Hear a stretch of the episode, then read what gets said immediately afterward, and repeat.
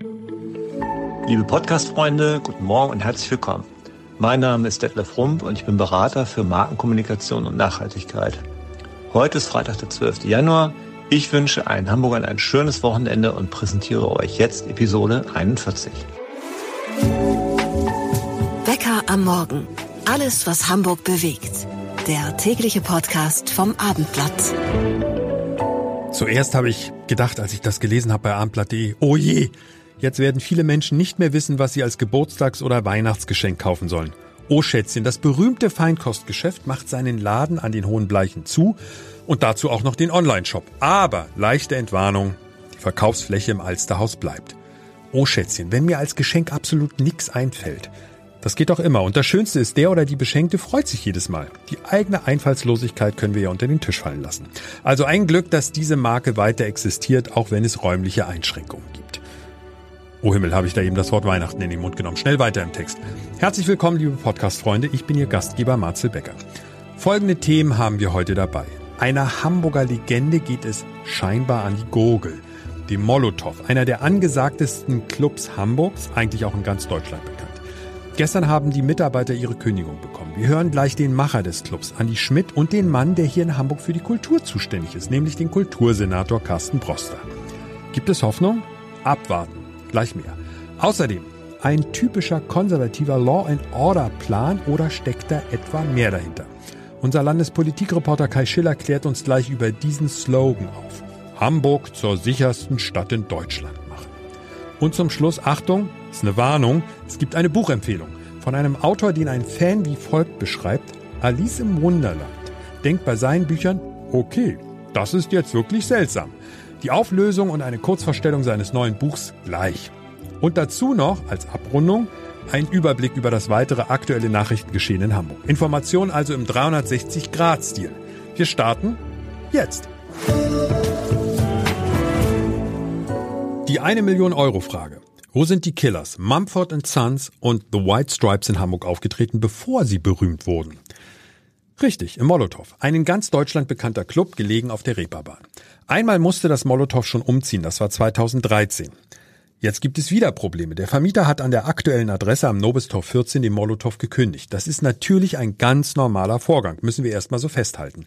Aber das bedeutet, gestern hat der Geschäftsführer Andi Schmidt seinen 47 Mitarbeitern die Kündigung überreicht. Andi, das war wahrscheinlich einer der schwierigsten Tage deines Lebens. Ja, auf jeden Fall. Also ich habe von meinem äh, Steuerberater erfahren, dass ich eine sogenannte Massenentlassungsanzeige äh, einreichen muss, um die gesetzlichen Formalien einzuhalten. Das liegt daran, dass uns der Vermieter ja äh, sechs Monate äh, Kündigungsfrist nur gegeben hat, also bis 30. Juni. Und das bedeutet, dass ich leider meinen Mitarbeitern auch äh, zu diesem Datum jetzt, also vor Ablauf des Monats, kündigen muss. Und das äh, fällt mir mehr als schwer und äh, war mir auch vorher nicht klar. Liegt daran, dass wir mehr als 40 Mitarbeiter haben, 47 und dann fällt man in diese Kategorie. Diese 47 Mitarbeiter, das sind ja nicht einfach nur Mitarbeiter. Ich meine, in so einem Club, die Atmosphäre, die Gemeinschaft, was man gemeinsam durchgemacht hat. Wie ist die Reaktion von den, von den Mitarbeitern gewesen? Ich würde sagen, schockiert.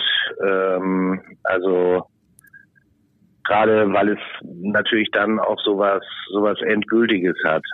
Wie geht's denn jetzt weiter? Also du hast das ja schon einmal durchgemacht mit deinem Laden, oder? Ihr seid schon mal umgezogen? Ja, richtig. Und das ist was, wo ich wirklich ähm, Angst vor habe und äh, wo ich auch allen sage, die jetzt sagen, ja, dann kannst du ja erstmal dahin ziehen und dann vielleicht nochmal umziehen und vielleicht ist ja auch das Paloma-Viertel irgendwann mal fertig. Also umziehen ist wirklich ähm, privat umziehen ist schon scheiße. Und äh, ja, Club umziehen ist äh, wirklich eine Katastrophe. Das äh, braucht wirklich derartig viel Energie, derartig viel ähm, ja, es ist einfach irrsinnig anstrengend und das ist nur der eine Teil. Der andere Teil ist, dass es halt irrsinnig riskant ist, weil die äh, Leute den neuen Standort halt nicht annehmen können. Also wenn ähm, die Leute sagen, das gefällt uns aber nicht und das alte Molotow war schöner und hier gehe ich nicht hin, dann hat man verloren und die Chance ist irrsinnig hoch. Also nennen wir Clubs, die erfolgreich umgezogen sind. Wir sind das einmal, das andere Mal aber auch nicht. Also ähm, das ist wirklich immer sehr, sehr riskant und ähm, irrsinnig aufwendig und deswegen ist das was, was ich eigentlich bestenfalls nur noch einmal machen möchte, am liebsten aber gar nicht, weil ich am liebsten an dem Standort bleiben möchte, an dem ich jetzt bin. Ja gut, aber das geht ja scheinbar nicht. Korrekt? Also die Messe ist doch gesungen. Ja, ähm, heißt es immer. Ich weiß es nicht. Wenn zum Beispiel das Lindner Hotel sagt, wir machen das doch nicht, weil uns das zu viel schlechte Presse bringt, wäre eine Idee. Ähm, ich weiß es nicht. Also ähm, es heißt, es geht nicht, aber das heißt es bei vielen Sachen und einige gehen dann doch irgendwie. Also wir drücken dir natürlich erstmal und dir vor allem auch den, deinen, deinen Mitarbeitern die Daumen. Äh, von der Tendenz ja, her würdest du aber, ja, aber von der Tendenz her würdest du sagen, okay, wir müssen umziehen. Sagst du, wir ziehen um, ich gebe mir Mühe, ich werde ich werd versuchen, einen neuen Standort zu finden oder sagst du, dann hänge ich das ganze Ding an den Nagel? Äh, das kommt auf den äh, neuen Standort an. Also ähm, es macht keinen Sinn, irgendwo hinzuziehen. Da kann man das gleich bleiben lassen, sich den Aufwand sparen, das Geld sparen, äh, das ich eh nicht habe. Und ähm, so, also das müsste dann was sein, äh, was wirklich endgültig ist, wo man auch weiß, dass man da perspektivisch bleiben kann und nicht, dass es nach drei Jahren wieder heißt, wir haben das verkauft und jetzt kommt hier ein Hotel hin oder Eigentumswohnung oder was auch immer. Also das bin ich leid. Es kommt immer ganz oft, das so ein Reflex, auch von Journalisten natürlich gerne, in solchen Situationen der Ruf, ja, also da muss die Politik jetzt aber mal was machen. Was sollen die Politik überhaupt machen? Ja. Wendest du dich an die Politik, sagst du, die sind jetzt, die sind jetzt dran, die müssen was tun oder sagst du, die können eh nichts machen, es sind immer nur nette Worte? Ich glaube, die Politik kann schon was machen, wenn sie möchte. Und äh, die Politik äh, wirbt immer damit, also Hamburg sieht sich als Musikstadt äh, mit einer florierenden Musikszene und dann ähm, muss man auch was tun, um diese Szene zu erhalten und auch zu fördern. Ähm, übersetzt gesagt, man könnte, muss Spielstätten sichern und man muss die Spielstätten auch da sichern, ähm, wo sie funktionieren können. Das heißt also nicht wie in München den Kunstpark Ost aufmachen, irgendwo am Stadtrand, sondern wir haben hier ein Vergnügungsviertel, was in der ganzen Welt bekannt ist. Viele Leute wissen gar nicht, dass das in Hamburg ist, kennen aber Reeperbahn. Und ähm, wenn die Reeperbahn aber irgendwann nur noch aus äh, Systemgastronomie, Fastfoodketten und Hotels besteht, ähm, dann hat sie halt auch keine Strahlkraft mehr. Dann ist das irgendeine Amüsiermale, wie es die in jeder Stadt gibt. Wann hast du das letzte Mal mit deinem Vermieter persönlich gesprochen? Äh, kurz vor der Kündigung. Und wie war dein Eindruck? Also als er mir gesagt hat, er wird mir kündigen, das war das letzte Gespräch mit ihm. Und seitdem kein, kein Kontakt mehr? Nein. Gut, das ist jetzt noch nicht so lange her. Also das ist ja erst zwei Wochen alt. Aber äh, nein, seitdem kein Kontakt mehr. Andi Schmidt ist der Geschäftsführer von Molotow. Soweit seine aktuelle Einschätzung der Situation. Schalten wir mal ins Rathaus zu unserem Kultursenator Carsten Broster. Den haben wir jetzt am Telefon. Die Seite der Politik. Nehmen Sie uns mal mit auf die Reise, Herr Broster. Wie könnte eine Lösung für das Molotow aussehen? Wenn es nicht eine dauerhafte Lösung endgültig an dem Standort gibt, was natürlich das Wünschenswerte wäre, bis zur Eröffnung des Paloma vielleicht zumindest ein bisschen länger, da man jetzt auch aus dieser Kündigungsmisere erstmal rauskommt. Und parallel gucken wir und kriegen auch Flächen angeboten, die entlang der Reeperbahn auf dem Kiez sind, die sich äh, der Betreiber des Molotow jetzt anguckt, um zu sehen, ist da jeweils was möglich und kann man da gegebenenfalls auch sehr zeitnah dann hingehen, um dann nochmal ein festes Interim zu haben, bis man irgendwann endgültig im Paloma, so es denn dann da hoffentlich irgendwann mal losgeht, dann auch landen kann und nicht jetzt sozusagen eine dauerhafte Hängepartie hinzieht. Das sind die beiden Hauptwege, die wir momentan gehen können und an denen, wie gesagt, auch mit großer Unterstützung, insbesondere des Bezirks, aber auch der Finanzbehörde und tatsächlich, das merkt man ja auch sagen, an den Demonstrationen, die wir da haben und auch an der Aufruhr, die auf dem Kiez ist, eine ganze Menge Leute uns dabei helfen momentan aus dem Viertel heraus, die auch Hinweise geben, guck doch mal da, da geht jemand raus, da ist ein Leerstand. Auch Leute, die selber Leerstände haben, uns die anbieten. Und das sind teilweise bekannte Flächen, teilweise aber auch neue Flächen. Und ich hoffe sehr, bin da aber auch ganz guter Dinge, dass wir da was finden werden, was dann gegebenenfalls eine gute Alternative sein könnte. Paloma, ist das jetzt das Zauberwort? Ist das die Lösung? Nee, das ist nicht die Lösung. Also ich hoffe, am Ende ist es auch die Lösung. Das ist ja das, was wir immer wollten. Also die Aussage ist ja gewesen von Anfang an schon nach dem Abriss der SO-Häuser, dass der Molotow zurückkehrt an den Spielbudenplatz, zurückkehrt in den Neubau. Da ist eine entsprechende Fläche vorgesehen. Da hat die Bürgerschaft auch schon vor einiger Zeit äh, über einen Antrag zusätzliches Geld zur Verfügung gestellt, um den Ausbau dort, der ja auch für einen Club gerecht sein muss, für diese Fläche so zu finanzieren, dass das Molotow sich dann auch künftig die Miete dort leisten kann. Das heißt, das ist die beschriebene Zielperspektive. Der Punkt ist, dass wir da hinkommen müssen und aufgrund des ganzen Schlamassels rund um sozusagen den dort nicht erfolgenden Baubeginn verzögert sich halt halt immer weiter diese Zeitraum, um den es eigentlich ging. Nach den ursprünglichen Planungen wären wir jetzt ja schon in einer Situation, wo man im Molotow am Spielbudenplatz wieder sozusagen arbeiten könnte. Das liegt nun in so einer sozusagen Wirtschaftsordnung, in der freie Investoren selbstständig bauen, nicht in der Stadt, in der Hand der Stadt alleine, die dazu zu bringen, dann solche Flächen herzustellen. Aber klar, das Ziel ist, dass das Molotow am Ende wieder am Spielbudenplatz da wo früher die Essohäuser standen, wo künftig das Paloma steht, eine dauerhafte Bleibe findet. Und unsere Aufgabe ist es aus meiner Sicht dafür zu sorgen, dass das Paloma, äh, dass das Molotow da ankommt im Paloma. Und daran arbeiten wir gerade. Habe ich das richtig verstanden mit dem Investor, in Anführungszeichen ist ja heutzutage auch schon fast ein Schimpfwort, ähm, der die aktuelle Fläche äh, besitzt, in dem das Molotow ist, mit dem haben Sie noch keinen Kontakt gehabt? Der hatte zu uns keinen Kontakt. Nein, der hat, äh, das hat ja Ralf Neubauer auch erklärt, der Bezirksamtsleiter. Der hat noch vorher, ein paar Tage vorher mit dem Bezirksamt zusammengesessen und hat gesagt, wir haben noch Zeit, wir machen jetzt gar nichts. Und eine Woche später kam die Kündigung raus. Wir wussten von Andi Schmidt, dass da was im Busch ist, aber alle sagten, es ist jetzt, es brennt jetzt noch nichts an. Und dann kam auf einmal kurz vor Weihnachten der Hinweis, doch, äh, uns sind hier gerade die Briefe ins Haus geflattert, dass das jetzt kommt. Ist natürlich das, auch ein ätzender. Darüber müssen wir mal reden. Ist natürlich auch ein ätzender Zeitpunkt kurz vor Weihnachten. Also ich meine, die Menschen, ja. alle Menschen sind mit den Gedanken ganz woanders und auch nicht man, alle. Man schien die, man schien die Frist äh, sagen Ende Dezember halten zu müssen. Hm.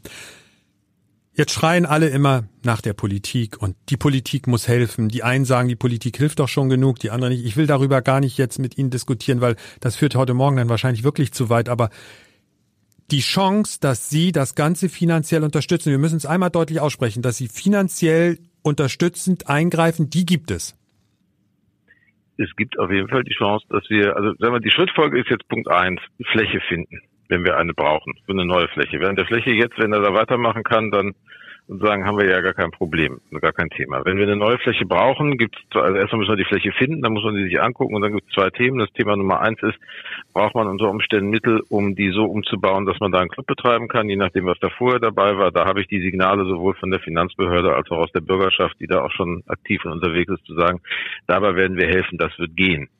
Und äh, alles Weitere wird man dann gucken müssen, ob wir noch mehr brauchen. Aber in der Tat, wenn Geld notwendig ist, werden wir auch Geld bereitstellen, um die notwendigen Investitionen dann auch zu tätigen, damit das geht. Weil das muss man auch einfach sagen, ein Club hat keine Rücklagen, mit denen er sowas selber machen kann. Ein Club hat in der Regel auch nicht das, das Einnahmepolster oder die Marge, wie man da betriebswirtschaftlich sagen würde, um so viel mehr zu verdienen, dass man noch einen Kredit bedienen könnte, mit dem man solche Ausbaumaßnahmen vor allen Dingen noch für eine Übergangsfläche organisieren kann. Das geht nicht. Und wenn aber der politische Wille ist, am Ende soll das Molotow im Paloma-Viertel einziehen, dann gehört zu dieser Erfüllung dieses politischen Willens auch dazu, dass man zwischendrin dem Paloma, äh, dem Molotow ermöglichen muss, außerhalb des Palomas so lange zu arbeiten, bis diese Fläche fertig ist und dabei dann gegebenenfalls auch in die Mitfinanzierung zu gehen. Und wir müssen auch einfach mal festhalten, so ein Club wie das Molotow ist ja stellvertretend für die, für einen Teil der Kulturszene. Es ist nicht nur die Clubszene, es ist ein Bestandteil der Hamburger Kultur oder übertreibe ich?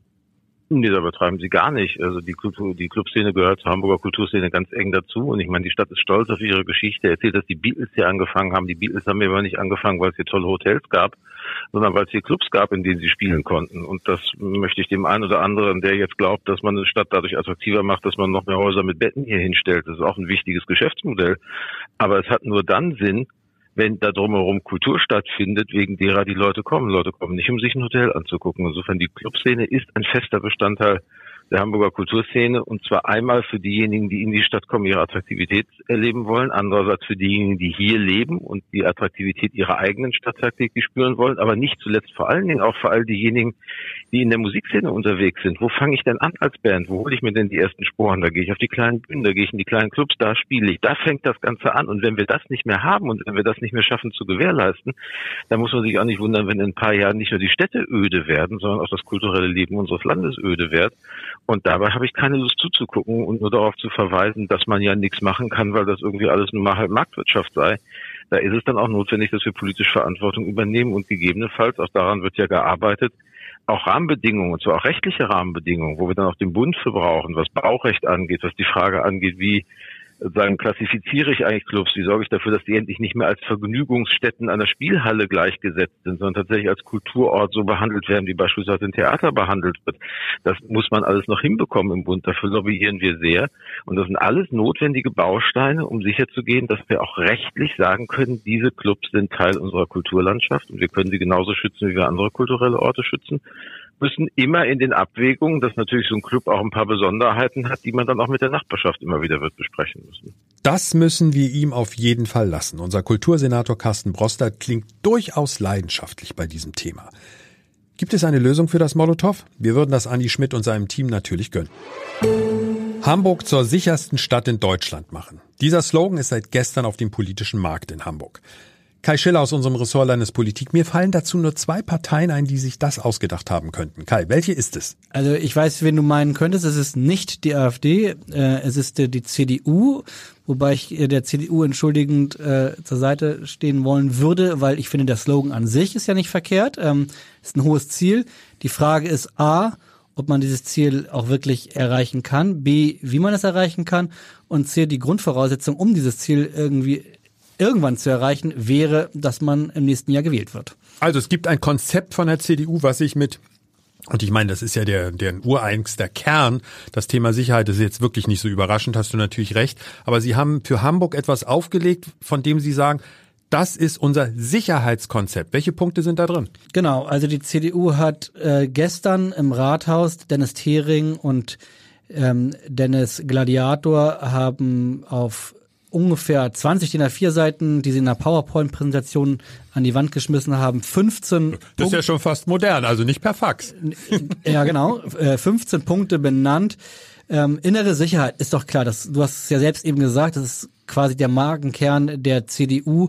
Und gerade in Hamburg weiß man aus der Vergangenheit, dass man mit der inneren Sicherheit Wahlen gewinnen kann.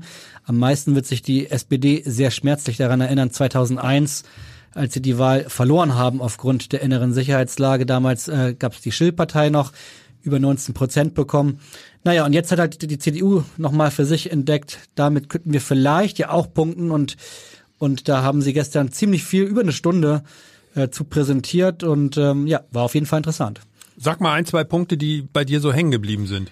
Naja, also hängen geblieben ist, äh, es gibt ein viel mehr. Sie wollen mehr Polizei, mehr Justiz, Sie wollen mehr Waffenverbotszonen, sie wollen mehr Videoüberwachung.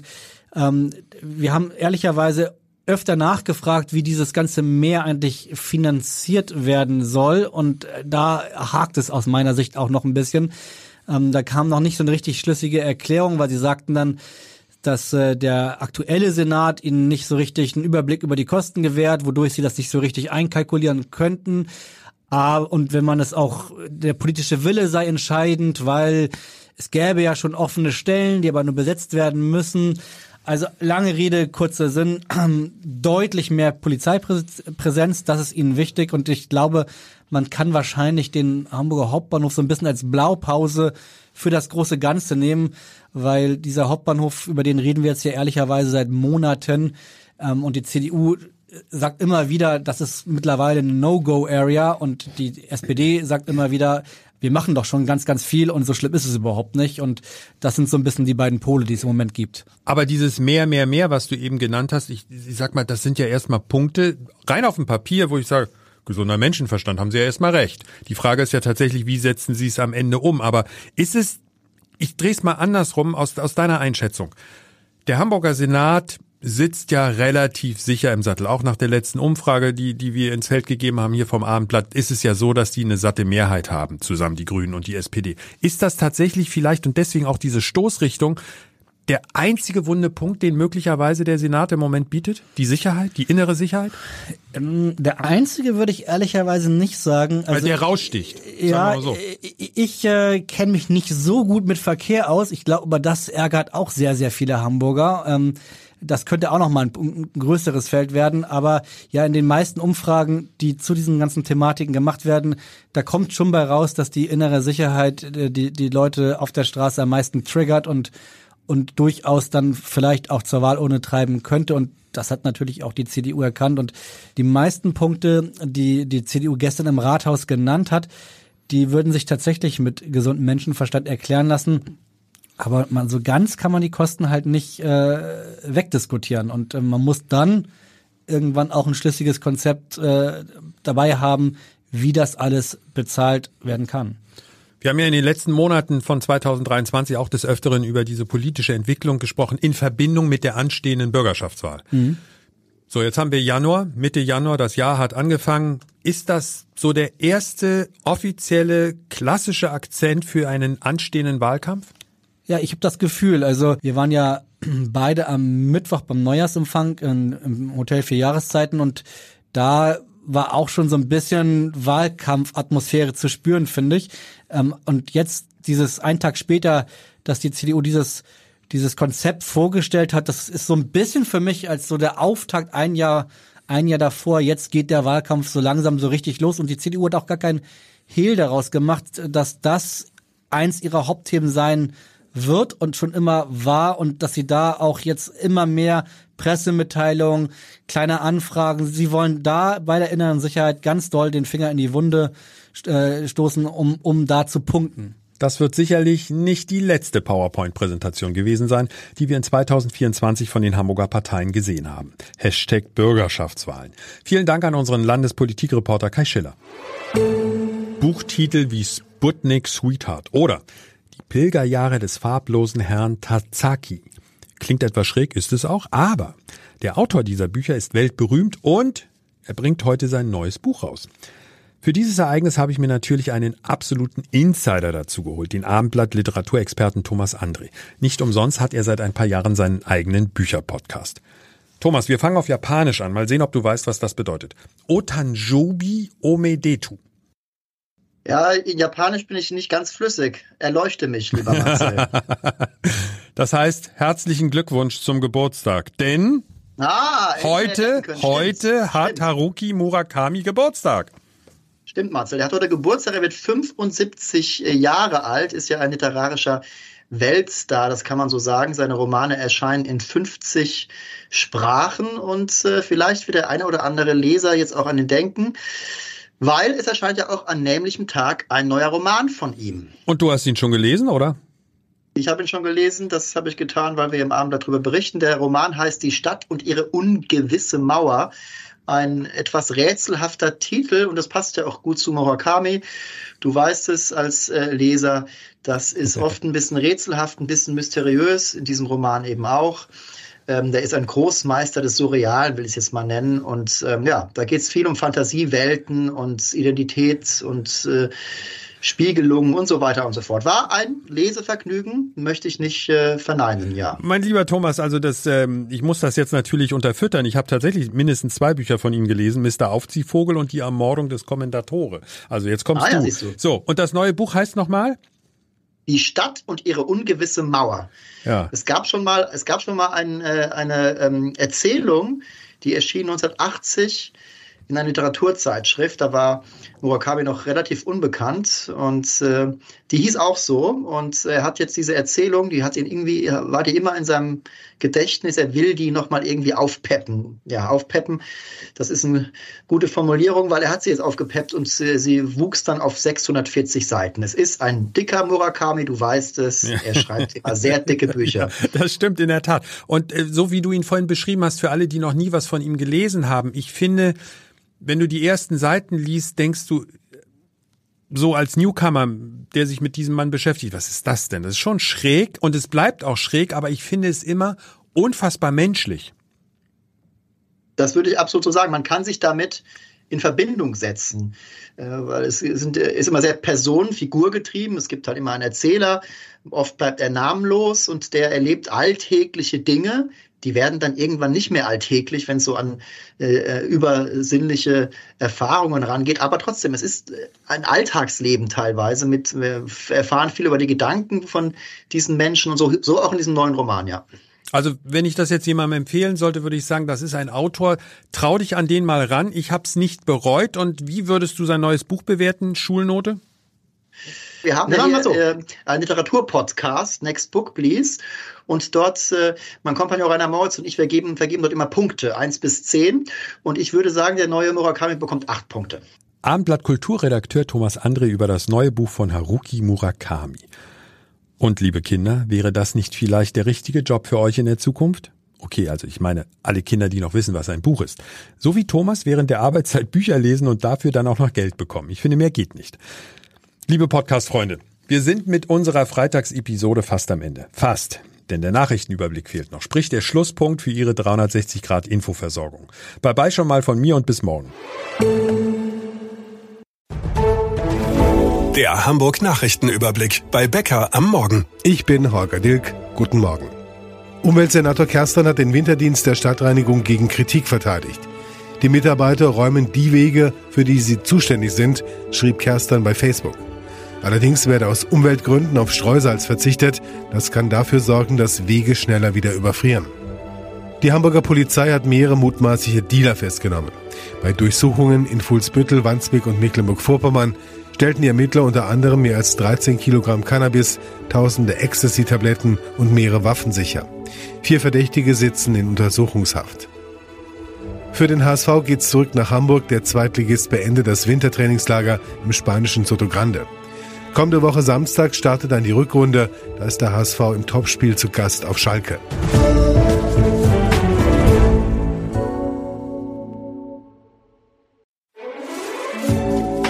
Ein Podcast von Funke.